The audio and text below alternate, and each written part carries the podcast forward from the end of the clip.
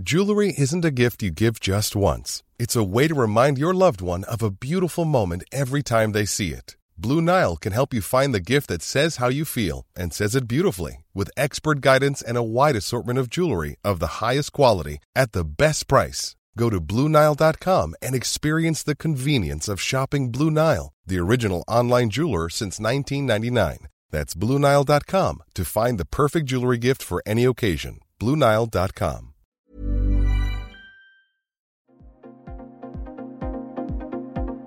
Ils sont au cœur de l'actualité ou la décrypte.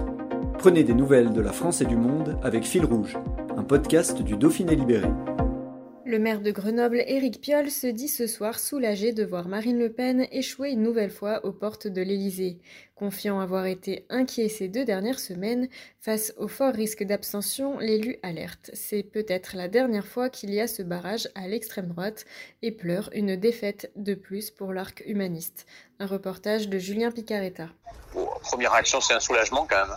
L'extrême droite euh, progresse fortement, plus de 3 millions de voix. Euh, le président sortant, lui, en perd plus de 2 millions. C'est le président sortant qui perd le plus de voix lors de sa euh, deuxième candidature de l'histoire. Et j'étais inquiet depuis deux semaines, vraiment inquiet, en croisant beaucoup de gens qui ne voulaient pas y aller ou qui hésitaient à y aller ou qui ne supportent plus cette politique qui casse les liens sociaux. Beaucoup parlent déjà et se projettent déjà sur le troisième tour des législatives. Il y a des appels à l'union de la gauche, de l'écologie. On imagine que vous appelez également de vos voeux cette union.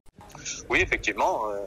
j'ai toujours prôné depuis mon investissement en politique il y a une dizaine d'années de fédérer euh, l'un des trois blocs. Hein. Il y a un bloc d'extrême droite, un bloc néolibéral, euh, de plus en plus autoritaire, et il y a un bloc euh, humaniste, écologiste, de gauche, que bah, nous avons fédéré à Grenoble et que je travaille aussi à fédérer à l'échelle nationale. Là, là, la photo est assez claire puisque c'est clairement Jean-Luc Mélenchon après sa, le choix des électeurs du premier tour hein, qui a la main pour construire cette, cette coalition